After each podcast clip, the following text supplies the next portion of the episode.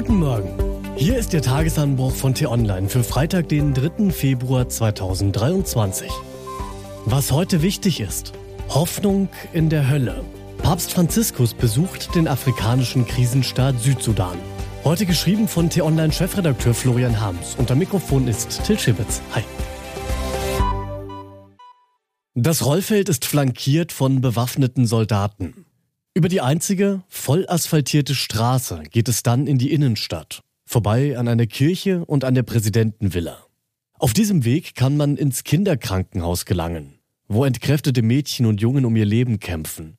Hier grassieren sämtliche Menschheitsplagen, vor allem die größte unter ihnen, der Hunger. All das kann man in der Hauptstadt des Südsudans sehen.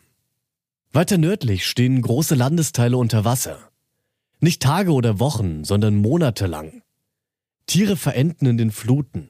Viele Schulen und auch Gesundheitsstationen sind zerstört. In überfüllten Flüchtlingslagern hausen Menschen seit Jahren in notdürftigen Zelten. Nackte Kinder hocken im Schlamm. Man kann den Südsudan als Hölle auf Erden erleben. Man kann aber auch bewundernd vor den Leuten von den Hilfsorganisationen stehen, die keine Mühen scheuen, um den Menschen im Südsudan zu helfen die ihnen Medikamente, Kindernahrung und ein bisschen Hoffnung bringen. Man kann darüber nachdenken, warum die internationale Gemeinschaft die Menschen in diesem bitterarmen und kriegsgeschundenen Land vergessen hat. Und man kann auch die Ganoven verfluchen, die sich Präsident und Vizepräsident nennen, aber nichts anderes im Sinn haben, als sich schamlos zu bereichern, während ihr Volk dahin sieht. All das kann man im Südsudan erleben. Und dann kann man voller Hochachtung auf einen Mann schauen, den man ansonsten eher kritisch beugt. Einen Mann, den Millionen Gläubige als ihr Oberhaupt verehren. Auch hier im christlichen Südsudan.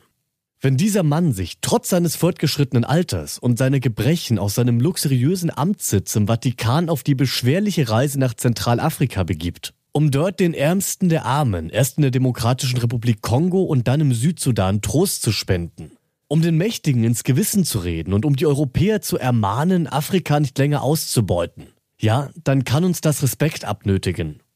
Deshalb ist Papst Franziskus an diesem Freitag die wichtigste Person. Noch vor den Politikern, die sich auf dem EU-Ukraine-Gipfel versammeln, noch vor dem Kanzler, der in Berlin einen schwierigen Gast empfängt und noch vor den jungen Leuten, die heute mal wieder für den Klimaschutz demonstrieren. Im Kongo, da trifft sich Franziskus heute Morgen mit Bischöfen, und wenn er dann zum Flughafen in Kinshasa rollt, um weiter in den Südsudan zu fliegen, dann werden wohl Tausende seinen Weg säumen. Lasst euch nicht von Einzelpersonen oder Gruppen manipulieren, hat der Papst gestern 65.000 Gläubigen im Fußballstadion zugerufen. Seid ihr diejenigen, die die Gesellschaft verwandeln, die Böses in Gutes verwandeln, Hass in Liebe, Krieg in Frieden. Wollt ihr das sein? Wenn ihr es wollt, dann ist es möglich.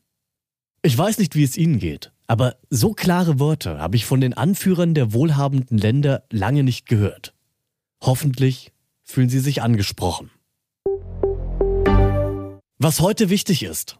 Alle bisherigen Versuche eines solchen Doppelspiels sind gescheitert. Wenn also Innenministerin Nancy Faeser auf dem heutigen SPD-Hessen-Gipfel offiziell ihre Spitzenkandidatur für die Landtagswahl im Oktober bekannt gibt, dann lässt sie sich auf ein riskantes Manöver ein. Der Koalitionsausschuss vergangene Woche brachte keine Einigung.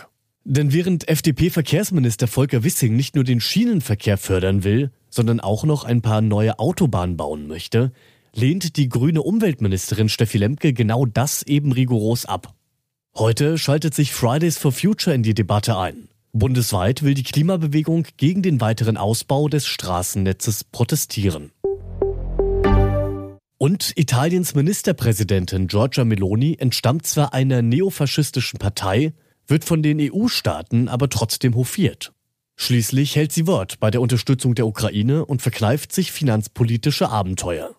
Heute dann absolviert sie ihren Antrittsbesuch bei Kanzler Scholz in Berlin.